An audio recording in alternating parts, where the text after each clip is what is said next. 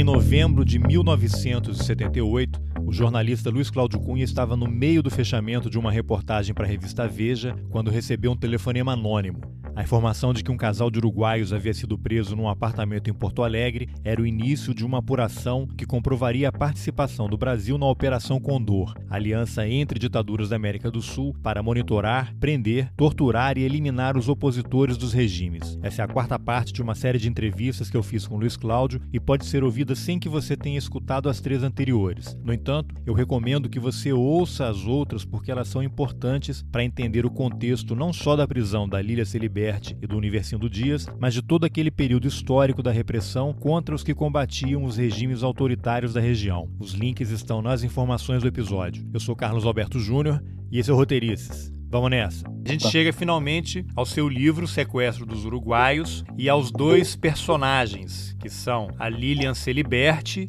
e o uhum. Universindo Dias, que foram presos em Porto Alegre em 1978. Eu quero que você conte como é que você caiu nessa história. Na época, em 78, eu chefiava a sucursal da Veja, eu tinha 27 anos, e tínhamos lá uma equipe pequena e brava, na época em que a Veja tinha sucursais, né? E, e, a gente tinha uma presença muito grande, muito forte na revista em todas as editorias. Nesse meio tempo, eu viajava muito para o Uruguai, para a Argentina, porque a, a, sucursal de Porto Alegre tinha meio como cobertura, com área preferencial de cobertura também Uruguai e Argentina. Então, quando acontecia algumas coisas lá, eu, eu viajava gostava muito disso. E aí, um, um certo dia, em, lá por outubro, eu recebo a visita de um, um jovem uruguaio, se anunciou como Miguel, e queria uh, consultar a coleção da Veja, que a gente na época não havia essa maravilha da internet, e tu precisava pegar as revistas, juntar num, num volume, mandar encadernar e botava. Pouca gente tinha. As sucursais tinham essa saudável preocupação. Aí eu apresentei para ele, eu vi que ele começou a pesquisar, comecei a conversar com ele, vi que ele era uruguaio e eu disse, pô, gosto muito do teu país e tal. E eu conversei com ele, eu senti ele um certa resistência, fala muito. Aí eu deixei ele fazendo sua consulta e eu disse, olha, mas me interessa, os amigos que eu tinha no Uruguai, por força da ditadura, ou sumiram, ou no exílio, foram embora, desapareceram. Tudo que você tiver de coisa interessante para mim sobre o Uruguai, eu, me agrada e me serve, seria útil. Aí ele voltou aí umas duas semanas depois, me deu um pequeno panfletinho daqueles que é feito em mimeógrafo, era chamado, era um órgão oficial de um partido chamado Partido por la Vitória do Pueblo, que era um, um, um, órgão da esquerda exilado e clandestino no Uruguai. Aí eu disse, pô, que legal, quando você tiver mais, me mande, que você me interessa. Aí na terceira ou na quarta visita, ele veio com uma jovem, também muito, se apresentou como Maria e se apresentou e ficou praticamente calada. Eu conversando, conversei mais com, com, com Miguel e não falava muito com ela porque ela não, não dava retorno. E eu senti que era um, uma coisa de cautela. Até que um dia, em novembro de 78, uma sexta-feira, eu tô com a cabeça toda voltada, porque na véspera, dois dias antes, tinha havido a eleição nacional. O Pedro Simão, então deputado, tinha sido candidato a senador, estava ganhando a eleição. E na sexta-feira, era o dia que a gente fechava a revista, eu mandei a minha equipe, o Ricardo Chaves, fotógrafo, e o repórter Pedro Maciel, a Rainha do Mar, onde o Pedro tem até hoje uma casa de praia, para fazer entrevista com um senador eleito e tal. E eu estava sozinho na redação, junto com a minha repórter Adela Por da Silva, e até que a minha secretária entra, eu conto isso no livro, e diz que tem um alguém no telefone querendo falar comigo. Aí eu disse, pô, mas eu tô aqui envolvido com a matéria de capa da eleição, é, dá, um, dá um balão nele que eu não, não posso atender, não. Tá, tudo bem. Aí, isso mais ou menos no final da manhã. No meio da tarde, ali por quatro horas, a secretária entra de novo e diz, ó, oh, é, aquele sujeito da manhã voltou a ligar, ele parece meio nervoso e quer conversar contigo. Aí eu meio assim, chateado, mas mais para me livrar do, do telefonema incômodo, disse, ó, oh, passa. E aí comecei a conversar em espanhol com ele, ele me perguntou, disse, olha, necessitamos que veja de um casal, de uma pareja que está desaparecida, com dois filhos e tal. Isso, como assim? Não, e tal. Aí me deu os nomes, e me deu o endereço, Rua Botafogo, apartamento tal, número tal. E, eu tentei ainda puxar a conversa. Não, mas o, o que quer dizer desaparecido? E aí ele botou detenidos, detidos. Aí eu disse, você está falando de onde? Eu estou falando de São Paulo. Disse, não, mas vem cá, você. Aí disse, bom, eu não posso mais falar e tal, desligou o telefone. Bom, aí eu fiquei com aquela coisa, tinha anotado um papel e esqueci um. Deixei de lado, cuidando da, da cobertura mais importante da minha equipe, que não tinha voltado à praia. Até que lá, metade da, da, da tarde, ali quatro, quatro e pouco, eu vi o papel né, e me lembrei daquele. Era um chamado hiato ali que o pessoal não tinha voltado da praia, eu não tinha nada para fazer. E aí eu vi, pô, não custa nada fazer essa checagem. Como um bom repórter, a gente recebe 10 telefonemas, 9 não dá em nada e um acaba dando. Diz, pô, tem um negócio aqui pendente, acho que vamos dar uma checada. Eu não tinha o meu fotógrafo na época da Veja, que era o Cadão, o Ricardo Chaves, que estava na praia com o Pedro Maciel. O único fotógrafo que eu tinha era o fotógrafo da revista Placar, revista de esportes, Abril, e que era considerado o, o maior fotógrafo de futebol do país, minha sorte, é, integrando a minha equipe, João Batista Scalco gurizão grande e tal. Aí chamei Scalco, vamos lá, preciso de tiro. Geralmente o repórter sempre tem a preocupação de ser com o fotógrafo junto, porque sempre tem uma foto que pode aparecer.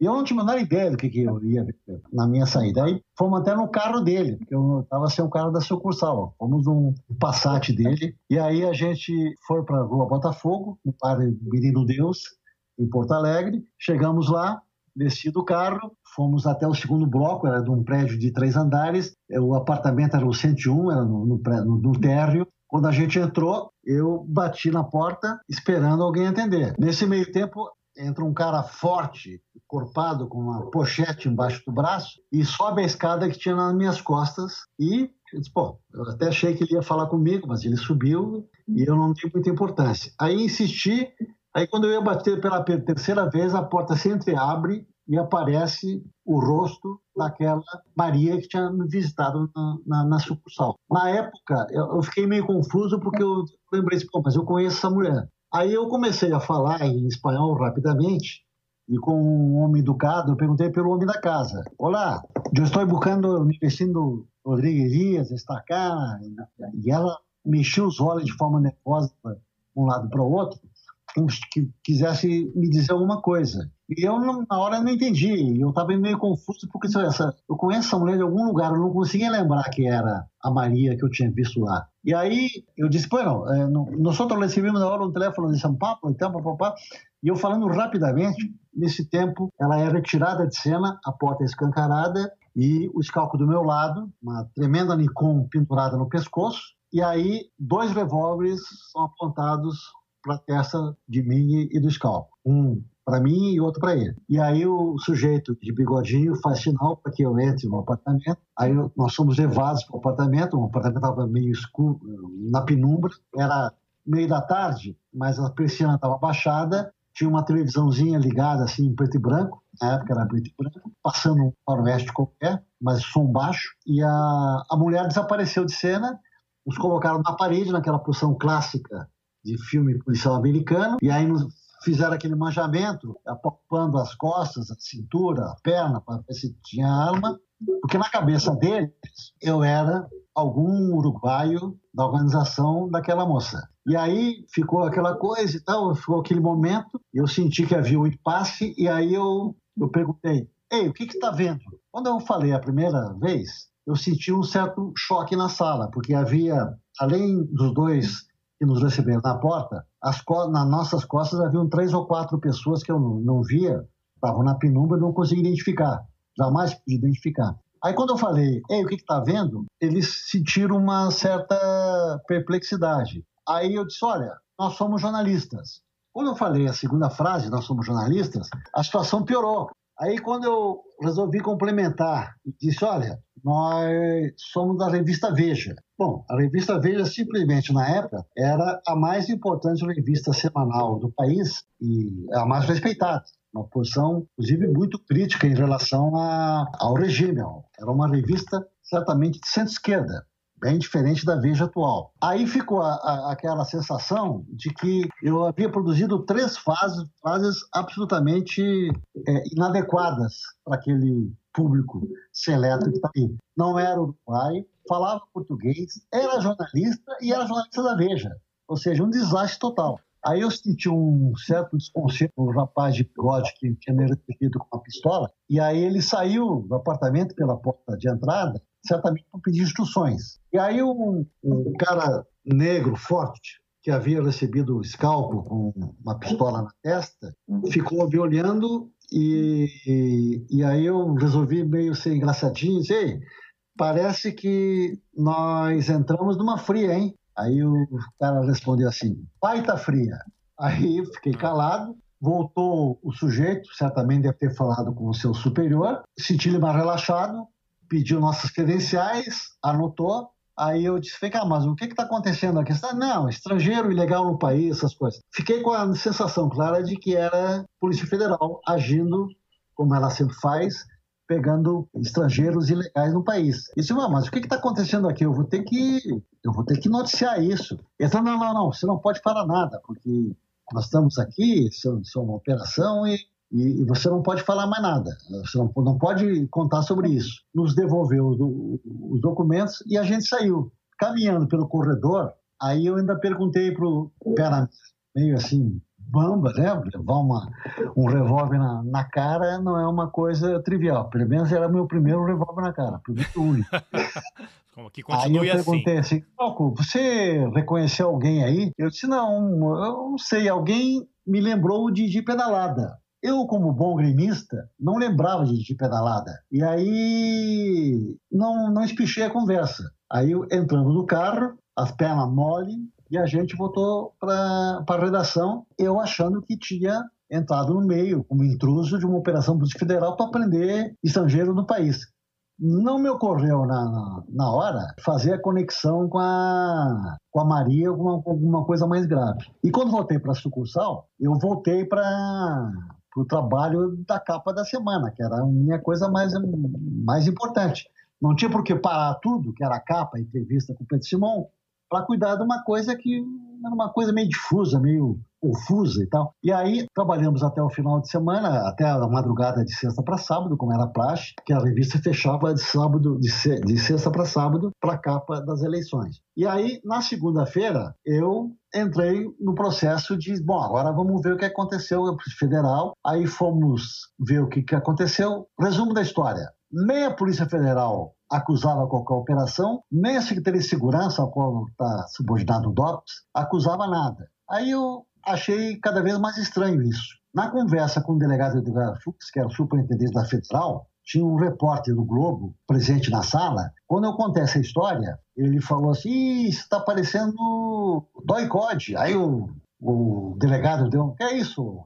Não, não existe, o dói code acabou e tal. Mas não tem nada essa operação, não aconteceu nada. Quando eu contei, isso mas conta para mim de novo. Quando eu contei de novo, ele pegou o telefone, discou para alguém que eu não sei quem era, da, da, estrutura, e logo depois entrou a secretária com um bilhetinho escrito. Ele leu o bilhete, virou, botou para baixo do telefone e continuou falando. Quer dizer, ele deve ter certamente recebido alguma informação da área de inteligência dizendo que aquilo que eu falava era verdade. Aí quando eu saí na calçada, ainda conversando com Eli Quaresma, o nome do repórter Globo, grande, belo repórter, aí eu, o Quaresma conversou comigo e tal, eu disse, olha, está muito estranho. E aí que começou a crescer na minha cabeça a ideia de que eu, que eu tinha sido um babaca. Se a federal se a, a, segurança estavam ambos negando, aquilo era uma operação da polícia ilegal, aquilo na verdade era um sequestro. E aí pintou na minha cabeça pela primeira vez a ideia do sequestro que me deixou cada vez mais acabrunhado, porque eu vi que eu tinha fracassado solenemente. Eu disse, pô, eu podia ter pedido o sequestro de acontecer. Só que não, na, na hora não me ocorreu nada disso. Naquele momento em que começou a cair a ficha do sequestro, é que a gente começou a trabalhar com essa hipótese. Dois dias depois, chegou a Porto Alegre Dona Lilian Celiberti, mãe da Lilian, aí é descobriu-se que a Maria, na verdade, era Lilian Celiberti, uma ativista da esquerda que morava em Porto Alegre com é, Universindo Dias, Universindo Rodrigues Dias, que era o Miguel, da minha visita, e ambos eram ativistas da, contra a ditadura uruguaia e tinham como missão não eram terroristas, não eram da esquerda armada nem nada. Eles recebiam informações de prisões de torturas do Uruguai e de Porto Alegre mandavam para Paris e repassava isso para organismos de direitos humanos da, da, da ONU em Genebra para difundir a realidade da ditadura uruguaia. Aí que começa então a aventura do sequestro. Qual foi o momento em que a apuração começou dentro dessa, desse raciocínio de que se tratava de uruguaios presos no, no Brasil e que isso estava articulado com a ditadura uruguaia? Bom, passou-se assim, um, isso na quarta-feira, Logo depois da sexta-feira que a gente teve no apartamento, na quarta-feira seguinte a dona Lília chegou a Porto Alegre, Aí começou a dar entrevista, falou da filha e tal, e ficou claro que era uma ação da, do regime uruguaio contra uma ativista da oposição. No final de semana, diante do crescente cobertura da imprensa, fazendo muitas perguntas, quase nenhuma resposta, as forças conjuntas do, do Uruguai, da ditadura, emitem um, um, um comunicado oficial no sábado, com uma versão fantasiosa, dizendo que a investindo, perigosos, eh, marxistas, comunistas, subversivos, tinham sido presos ao invadir o Uruguai na fronteira de Melo, que é na fronteira com, com o Brasil. Foram presos com armamento e tal, blá, blá, blá. E era uma coisa assim absurda, porque, primeiro, a, a Lilian estava é, presa no apartamento. Eu era testemunha ocular de que ela estava em Porto Alegre, ela não estava na fronteira. E, segundo, ninguém invade o Uruguai de ônibus. e os militares uruguaios, tão burros, começaram a difundir essa, essa ideia. Então, era, era uma nota oficial que se desmontava assim cada vez mais. E aí é, tem uma bizarra inversão da, dos fatos. Os jornalistas que deviam escrever passaram a investigar e as polícias do Uruguai e do Brasil, que deviam investigar, passam a escrever, escrever notas mentirosas, cada uma mais mentirosa que a outra. Então, a primeira coisa que eu fiz na hora que saiu a nota, liguei para São Paulo, isso no sábado ainda, e disse: Ó, acabou de sair essa nota oficial, eles estão no Uruguai presos, conforme reconhece as Forças Armadas, eu tenho que ir para o Uruguai. Eu falando com o pessoal da direção em São Paulo. Muitos amigos na hora me disseram, pô, não vai, tá maluco, tu é testemunha e tal, tu vai te expor e tal. Eu disse, não, mas eu, se alguém tem que ir lá, sou eu. Ninguém pode ir do meu lugar. Eu sou chefe da sucursal, mas eu não posso mandar um repórter. Tem que ir eu, porque eu vi, eu sei como é que é a história. E aí eu, de carro, com o Cadão, Ricardo Chaves, fotógrafo, e o Bira, o Birajara, o Biraci Dias, o meu motorista, fomos em comitiva resgatar a verdade. ninguém, invade, ninguém invade o Uruguai de ônibus, mas você invadiu de carro invadir com uma, com uma Brasília. Brasília foi a nossa maior invasão extraterritorial. Aí chegamos lá e a primeira coisa que a gente fez foi procurar os, os avós. No caso, era o Homero, pai da Lília, e a dona Lília. Antes de entrar nesse detalhe, Luiz Cláudio, você tem informação se esse casal que foi preso no Brasil, eles foram torturados no Brasil pelos agentes brasileiros e depois entregues ao Uruguai? Não. Como é que foi isso? Não, ainda não, ainda não tem nada, só estou procurando pelos dois. Eu sabia que eles estavam presos, segundo a nota oficial. Quando foram presos, eles foram detidos junto uh, o Camilo, de 8 anos, e a Francesca, de 3 anos. Eram os dois filhinhos da, da, da, da Lilian. As pessoas às vezes acham que o Universindo e a Lilian eram um casal. Não era. Eles eram filhos de um casamento anterior da Lilian com Hugo Celiberti, que estava exilado na Itália. E, na verdade, o Universindo estava vivendo em Porto Alegre com a Lilian com uma tarefa do PVP, o Partido por la Vitória do Pueblo, justamente para receber essas informações da ditadura e repassar para a Europa. Quando a gente chegou a Montevidéu, só estava a Veja eu e o, e o, e o Cadão, Ricardo Chaves, e um pequeno jornal da imprensa alternativa, na Nica brasileira, era o Cojornal, bravo semanário da nossa cooperativa dos jornalistas de Porto Alegre, a primeira fundada no Brasil, eu fui um dos fundadores, e lá estava representado pelo repórter Tomás Lineu Pereira e pelo fotógrafo Derquim. Aí nós fomos juntos para o apartamento e começamos a conversar com a dona Lília. E aí a gente perguntou das crianças. A Francesca, era muito pequenininha, três anos, não tinha mais ou menos como conversar com ela. Mas o Camilo tinha oito anos. Então, era uma figura que já, uma pessoa, uma criança que já tinha consciência do que acontecia. Ele já era uma criança que nasceu na Itália, aprendeu lá porcamente italiano, veio com a, com a, com a mãe para o Brasil,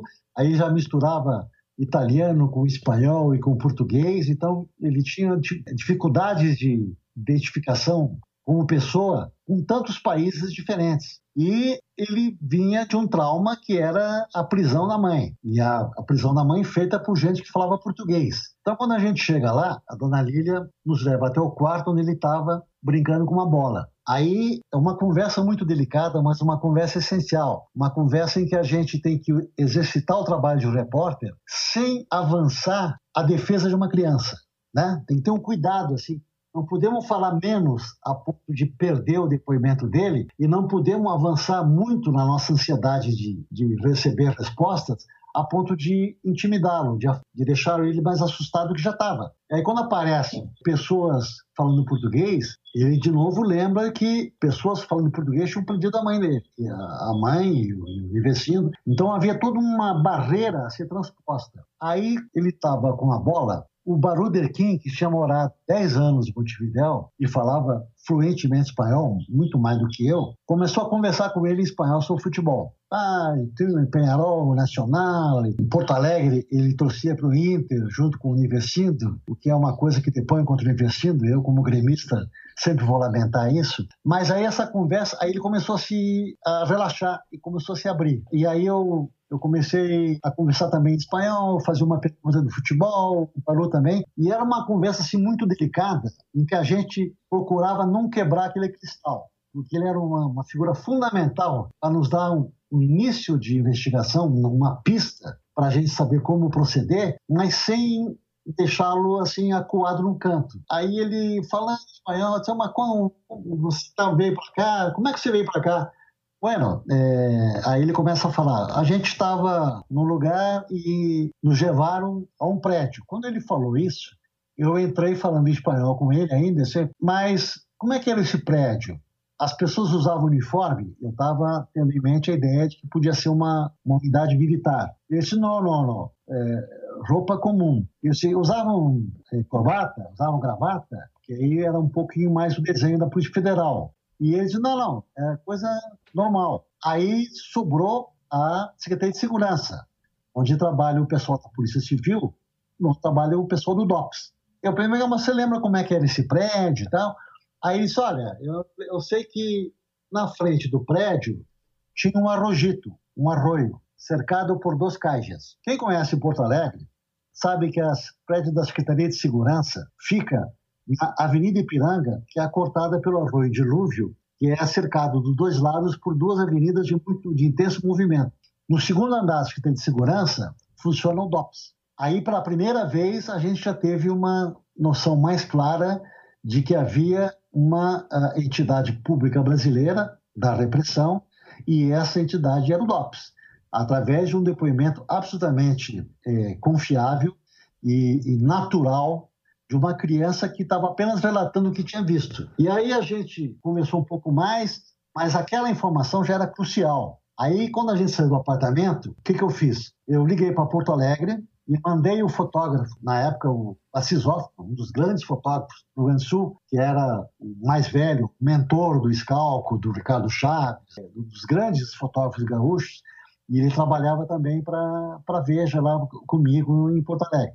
E eu pedi, dei instruções claras para o Assis. Assis, me fotografa o prédio da secretaria na perspectiva da avenida, mostrando as duas avenidas com o arroio do lado. E me manda essa foto. Na época, para quem ainda não, não tinha nascido naquela época, que é a grande maioria que está nos ouvindo, não havia essas maravilhas tecnológicas tipo smartphone, internet, Google, essas coisas todas que nos agilizam o trabalho jornalístico e nos dão muita velocidade. Na época, tudo funcionava de forma analógica. Aí o Assis fotografou, foi para a sucursal, imprimiu a foto, é uma coisa que hoje em dia não, as pessoas não sabem o que é imprimir uma foto. Tem um banho químico, bota num banho de, de, de depuração, aí o papel copiado começa a ficar preto e branco, aí cria uma imagem, a, a foto é copiada. É um processo que leva mais ou menos uns 20, 30 minutos. E aí, depois que a foto está seca, ele leva, porque não tinha internet, tinha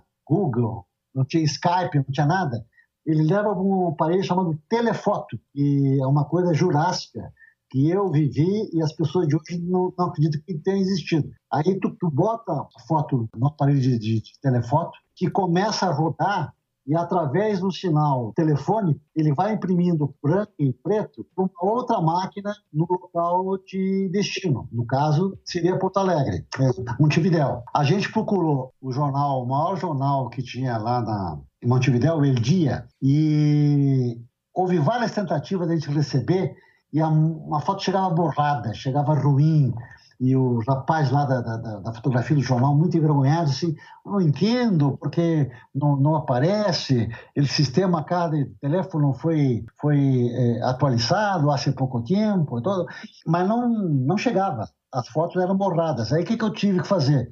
Tive que fazer uma coisa ainda mais medieval. Telefonei de volta para Porto Alegre, pedi para botar a foto copiada no envelope, despachar é, por um ônibus da TTL que fazia linha Porto Alegre, Montevidéu, levava umas oito horas de viagem, e despachar para mim pelo ônibus da TTL para eu pegar na rodoviária.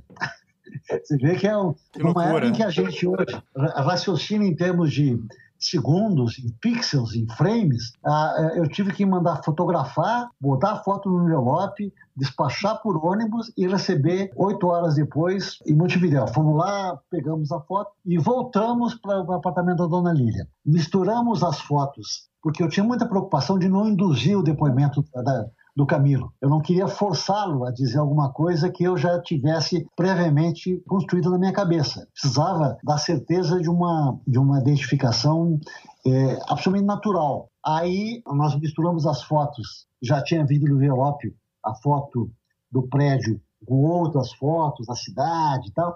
E a gente misturou todas essas fotos, demos para dona Lilia e dissemos, dona Lília, por favor, mostre isso para o Camilo, mas da forma mais casual, mais natural, menos induzida possível, para que ele veja se é isso exatamente o que ele viu. E aí a gente deu para ela e saímos de lá com o coração aos pulos, esperando o momento crucial da resposta que podia voltar a resposta dizendo, olha, ele olhou, não reconheceu nada e a nossa pista tinha se esboroado. Aí a dona Lília, que era muito esperta, o que, que ela fez? Ela espalhou as fotos numa mesa baixa no centro da sala e deixou ali.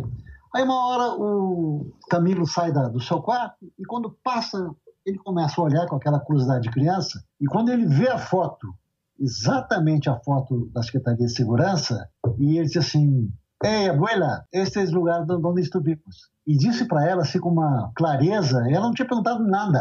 Ele olhou e identificou se foi aqui que a gente teve. Aí, resultado, a gente tinha toda uma preocupação porque o apartamento da Dona Lília estava cercado pela repressão uruguaia. Eles estavam monitorando todo mundo que visitava, que saía, e ela estava muito assustada com isso. E a gente não queria expor ainda mais. Então, o que, que a gente fez? Quando a gente entregou esse, essas fotos para ela, a gente, olha, para a senhora não, não sofrer mais nenhum tipo de, de pressão, nós não vamos voltar aqui. Nós vamos procurar o seu Homero, ele trabalhava numa farmácia na época. Nós vamos procurar o seu Homero na farmácia e não vamos voltar aqui no apartamento, para não despertar mais atenção da, da ditadura uruguaia. E a senhora mande a resposta pelo seu, seu Homero. E a gente foi para a farmácia. Esperamos lá. Aí eu lembro que na, perto da farmácia ao lado tinha uma loja de brinquedos de criança. Aí nós ficamos lá, eu, o Cadão, olhando a vitrine, desinteressado, como se estivesse de olho em algum presente, algum brinquedo. E o Baru, que era a figura assim, menos exposta de todos nós, entrou na farmácia para conversar com o seu Mero, para pegar informação crucial. Sim ou não? É ou não é a foto do lugar que ele diz ter sido preso? Aí é uma coisa assim daquelas imagens que ficam uma fotografia impressas da memória da, da, gente. Eu lembro até hoje, assim, que eu estava olhando para a vitrine, quando o Baru sai da farmácia e ele, é, ele olha para a gente, eu até me emociono quando lembro disso, sem falar nada, ele só levantou o dedo polegar de sinal de positivo e, e disse, e disse para nós, olha, positivo. Aquele negócio assim foi um, uma iluminação, assim, sabe? Uma, uma epifania, assim, coisa, um deslumbramento assim, de quem dependia crucialmente daquela informação. Se, o, se ele bota o dedo para baixo, é sinal de ó, não é nada disso, o guri falou uma coisa, mas ele não consegue identificar e tal, e a gente estava no mato sem cachorro. Quando o Baru aponta, aponta com o dedo dizendo que a, a identificação tinha sido positiva, abriu uma avenida imensa para gente, porque nós tínhamos de forma clara, cabal, através do depoimento de uma testemunha crucial, que não havia indução nenhuma, não tinha motivação política nem nada, era uma criança dizendo que aquele lugar era o lugar onde tinha sido levado com a mãe, com a irmã e com o Universindo, era o nosso ponto de partida de investigação. A partir dali, a gente volta ao Brasil e aí a investigação continua e aí a coisa avança cada vez mais. Bom, essa foi mais uma entrevista da série que eu, Carlos Alberto Júnior, estou fazendo com o jornalista e escritor Luiz Cláudio Cunha sobre o livro O Sequestro dos Uruguaios. Se você gostou, compartilhe nas suas redes sociais ou nos seus grupos de WhatsApp. Nas informações do episódio você encontra os links para as entrevistas anteriores e para o relatório da Comissão Nacional da Verdade. A gente ainda conhece muito pouco sobre esse período da nossa história, por isso, quanto mais gente souber, melhor. Obrigado pela companhia e até o próximo Roteirices. Valeu!